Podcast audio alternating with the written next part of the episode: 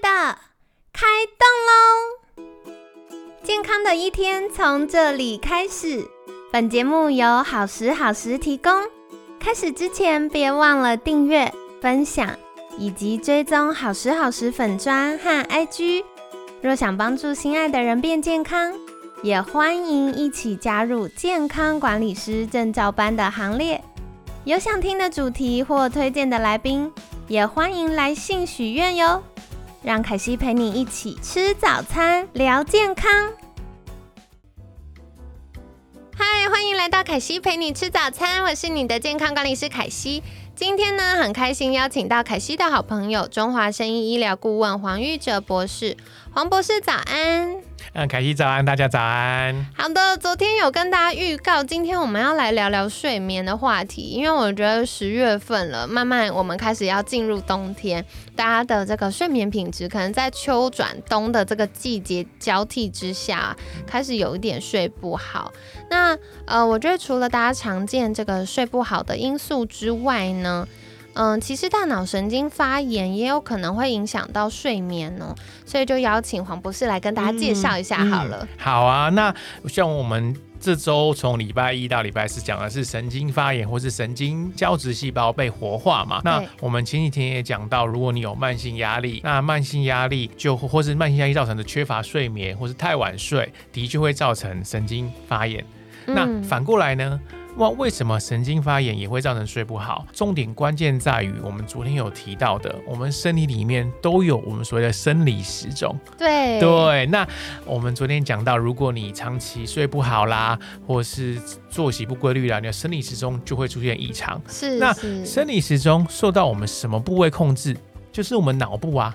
对，那如果我们脑部我们的神经胶质细胞受到活化，变成发炎了，那就会影响到我们的脑部控管生理时钟的这个功能。生理时钟它负责控管，它会帮助我们释放我们说的压力荷尔蒙，就所谓的皮质醇。对对，那如果我们皮质醇因为我们的生理时钟调节的问题出现异常，它就会在不该变高的时候拉高。举个例子来说，这个皮质醇本来是应该在白天太阳升起的时候提高，让我们有精神去工作啦、上学；在晚上我们太阳落下的时候，它会降低，好让我们好睡。对。那如果你现在的情况是脑部神经发炎，对，你脑部的生理时钟、生理调控出现异常，那它就很容易在晚上你要睡觉的时候，你的皮质醇的分泌量反而是高的。所以你就会失眠，就会难以入睡。对，因为像我有时候就会听到有一些听众会分享，他晚上好累哦，好想睡觉，可是大脑一直咕噜咕噜的转。对，没错。哦，所以就有可能是因为这个因素。对对。其中一个因素啦，对，各种因素之一。之一啦，没错，因为睡眠真的是很复杂，对，没错，没错，对，了解。那除了这个呃大脑神经发炎影响到生理时钟之外，跟我们的睡眠或者失眠还有什么关系？OK，那基本上我们分讲，我们讲的失眠啊，其实我们应该分成两个两个方向来看。哦，第一种失眠是你睡不着，难以入睡，这是第一种。对，第二种失眠是你睡得着。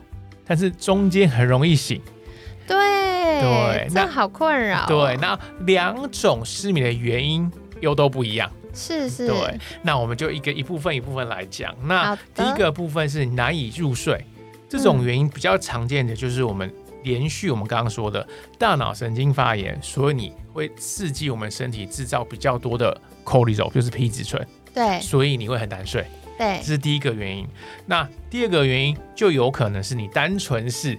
你真的在睡前或是下午喝了太多茶或咖啡，这其实蛮常见的。对对，因为为什么这么说？因为我们大部分代谢咖啡因需要大概十二个小时哦，很久很久，其实蛮久。当然那个速率有人快有人慢啦，不一样。对，平均是十二个小时。那你各位想想嘛，如果你到睡眠时间，举个例子好了，我说平均大部分人是十二点睡，嗯，但是你是在四点的时候又喝了一杯咖啡或一杯茶。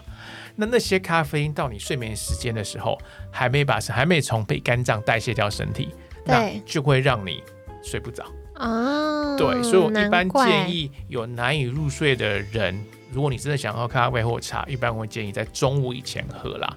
嗯，那如果你平常即使你任何时间喝咖啡、喝茶都不会影响你的睡眠的，那那 OK 啊，那当然就没没问题啦。对对对，所以也是因人而异。没错没错，嗯，对。那下一个原因基本上就是有可能跟运动相关，这很常见。对，其实很常见。那这个运动相关其实就是因人而异。对，为什么呢？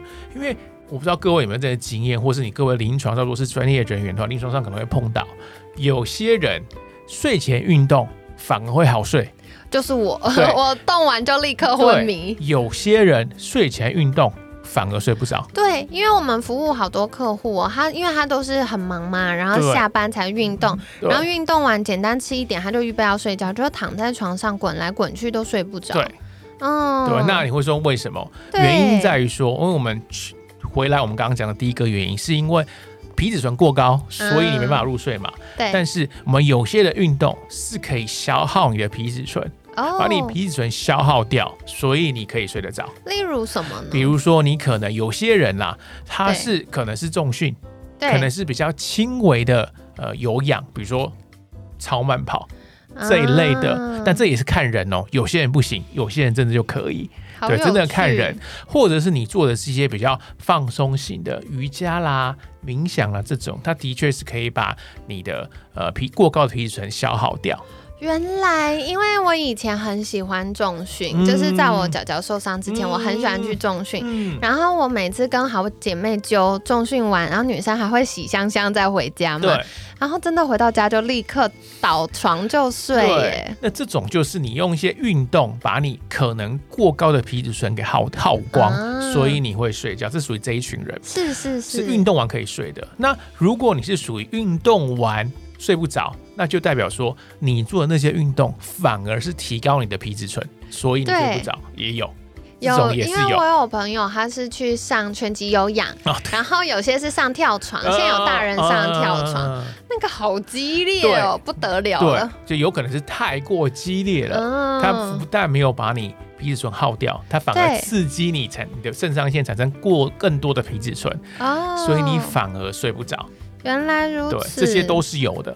所以其实我觉得，因为真的就像前面黄博士提到，睡眠的变音很多，多非常多。对，可是我觉得很好，就是刚刚我们这样聊下来的脉络，可以让大家有一点概念，自己去排除看。没错，没错，嗯，去试试。对，这些都有可能，就是因为真的是因人而异，所以只能用你自己就要去试试看。是是是，对。那除了这个刚刚提到的状况，还有跟运动有关之外，还有什么呢？还有跟就是三 C 有关啦。就各位可能有听过这个，对。那原因是什么？因为我们三 C 不管是你是电视、平板、笔记型电脑、手机，对，它都有蓝光。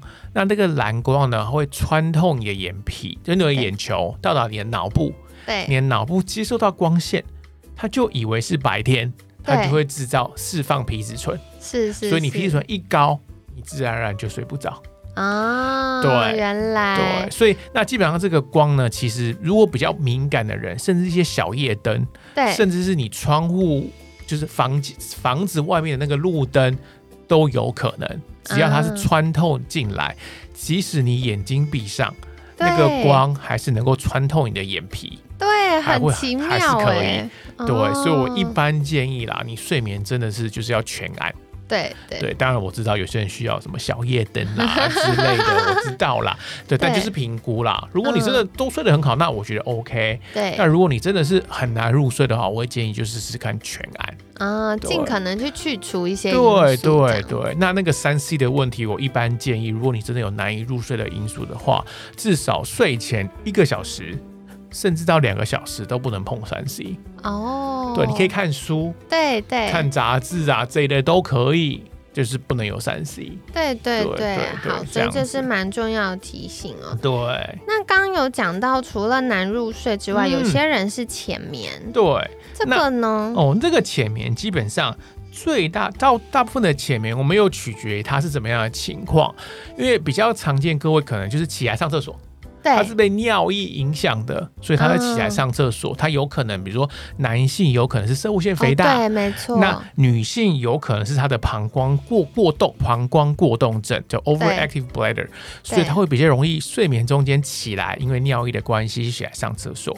那假设他起来上厕所之后要再回去睡。是很 OK 的，是可以立刻睡着，但我会觉得那还 OK。对，比较不好的是你中间醒来上完厕所要再回来睡，你就睡不着了。睡不着，对，就代表说你可能真的要去处理你的射物腺肥大，或者是你的膀胱过动症的问题。这是一个。对。那另外一个就是，如果你中间醒来，你不是因为想尿尿醒来，你醒来你会发现你是你醒来的时候，你会觉得有心跳加速。对，你会盗汗，你会手抖，是这种。如果你是因为这个原因醒来，就代表说你有一些血糖过低的情况，造成你睡眠中间醒来。那那你可能会问为什么？因为我们平常白天就正常在没有睡觉的时候，我们会吃东西嘛？我们吃进去的东西会先储存变成肝糖，储存起来，当我们需要用的时候再使用。比如说睡觉的时候。对，正常来说，我们睡觉的时候，比如说八个小时，我是不会吃东西的嘛。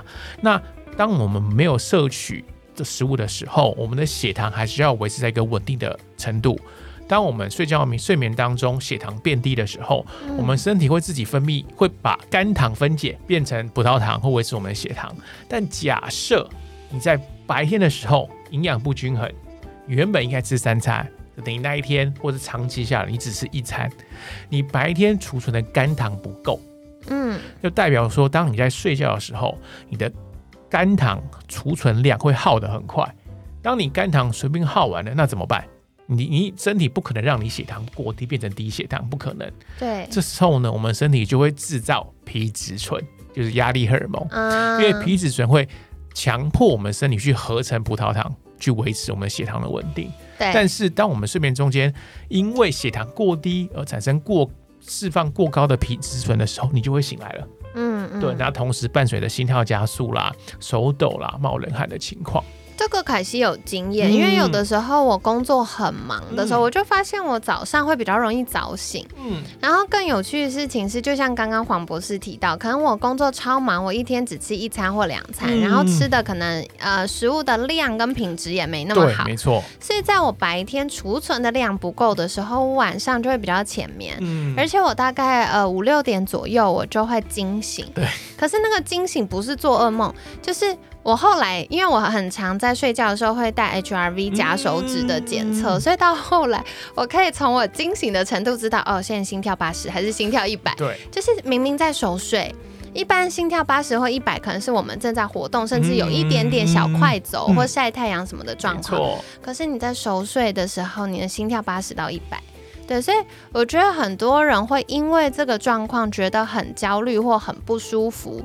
可是它的解决方法超简单，你就是好好吃营养的三餐 就结束了。对，非常容易，它是算算是我们解决睡眠最容易的方法。对对对，什么安眠药、营养素都不用吃，真的，就是好好吃你的三餐就好了。真的，我真的是太有感了，因为 凯西常常服务客户，我们很多客户是女生，然后常常都会说，嗯，睡不好，甚至安眠药吃了很多年。但一直都没办法解决，然后我们监管师就会建议他，就是从早上嗯到午。早餐、午餐、晚餐怎么吃？然后好好的吃饱三餐之后，可能试个一天到两天。我们目前都没有超过三天的客户一定会回报说：“天哪，我第一次不用吃药，然后睡眠变好。”很多时候是这样子啊。对啊，对啊，或者是很奇妙。对啊，或者如果你真的像凯西之前提到的情况，当天真的太忙了，只吃到一餐。对。另外一个选择是，就是你睡前吃一点好的蛋白质，搭配上好的油脂啊，这样就可以让你稳定，让你的血糖就会稳定。这是另外一个方法，就是所谓 应急的方法啦。所以凯西其实是会吃宵夜的。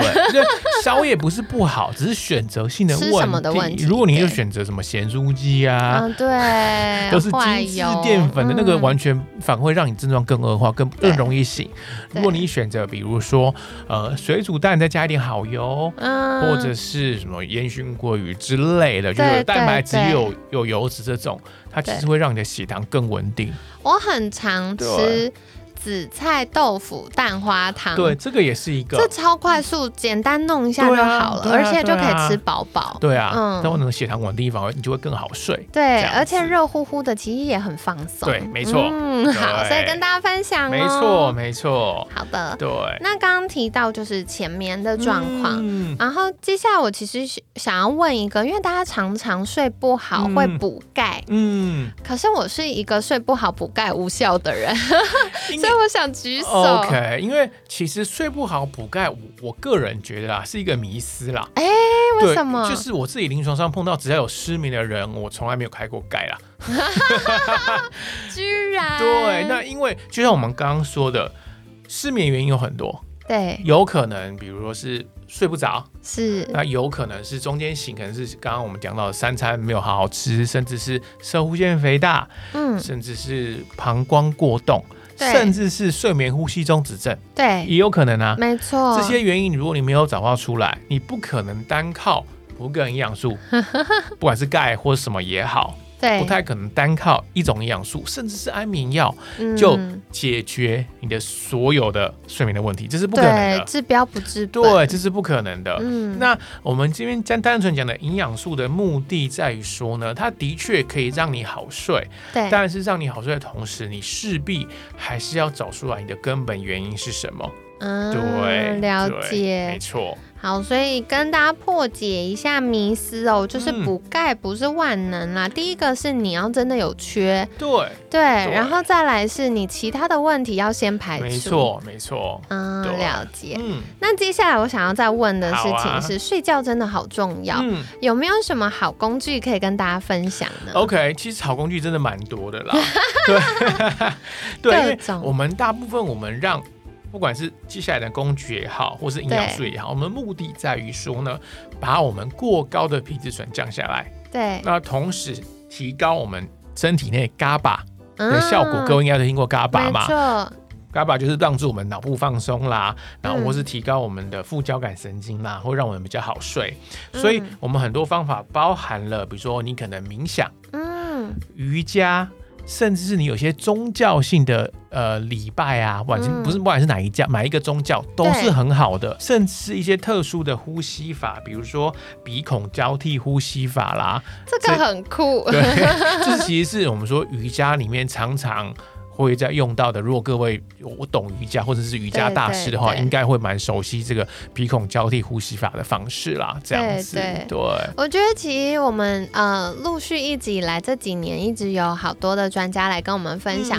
那我觉得很多专家在提到睡眠或舒压的时候，都会提到呼吸。对。嗯，那为什么呼吸对于我们的睡眠或舒压这么有影响呢？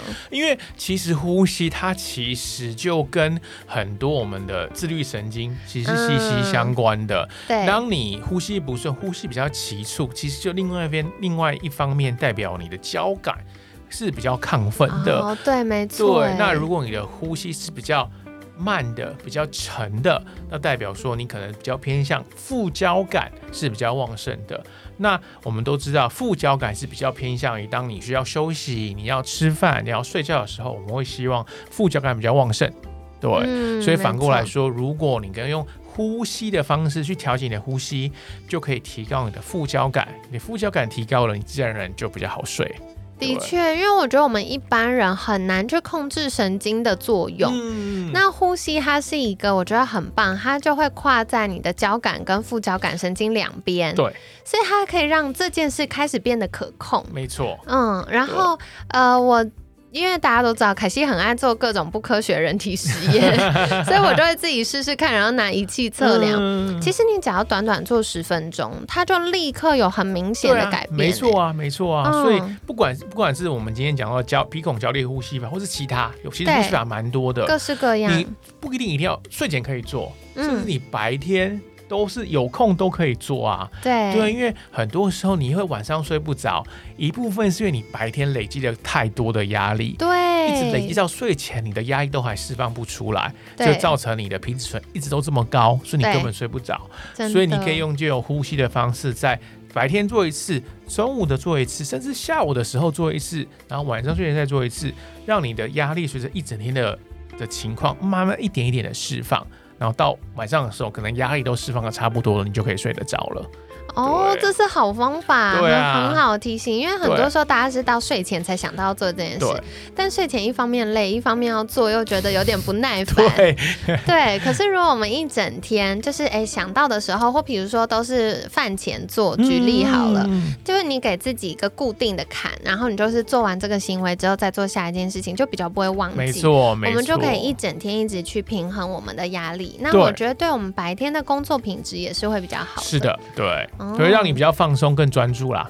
了解，了解，太好了。嗯，好，所以今天感谢，就是黄博士有提到很多不同的。技巧跟面相，对，没错。嗯，那跟大家聊到这个睡眠的话题，我觉得也在这里，就希望大家，哎，透过一些排除的方式，或者我们积极可以做的小练习，嗯，然后帮助自己的睡眠品质越来越好。没错。好的，那一样哦，就是想要邀请黄博士再一次跟大家介绍，如果大家想要开始拥有好睡眠，可以到哪里找到您呢？好啊，那如果各位想要知道跟更多关于呃睡眠啦，或者其他相关的主题，可以到我们大。这方面的官网参加我们的线上课程，那官网上面有针对不同的主题都有非常完整的介绍，包含肠道啦、免疫啦、立腺体功能啦、血糖啦、心血管甚至甲状腺都有。那当然跟我们这周讲到的呃脑神经发炎的，也都是有单独独立出来的一个主题一个课程。那可以在网络上搜寻公医一线上就可以找到我们。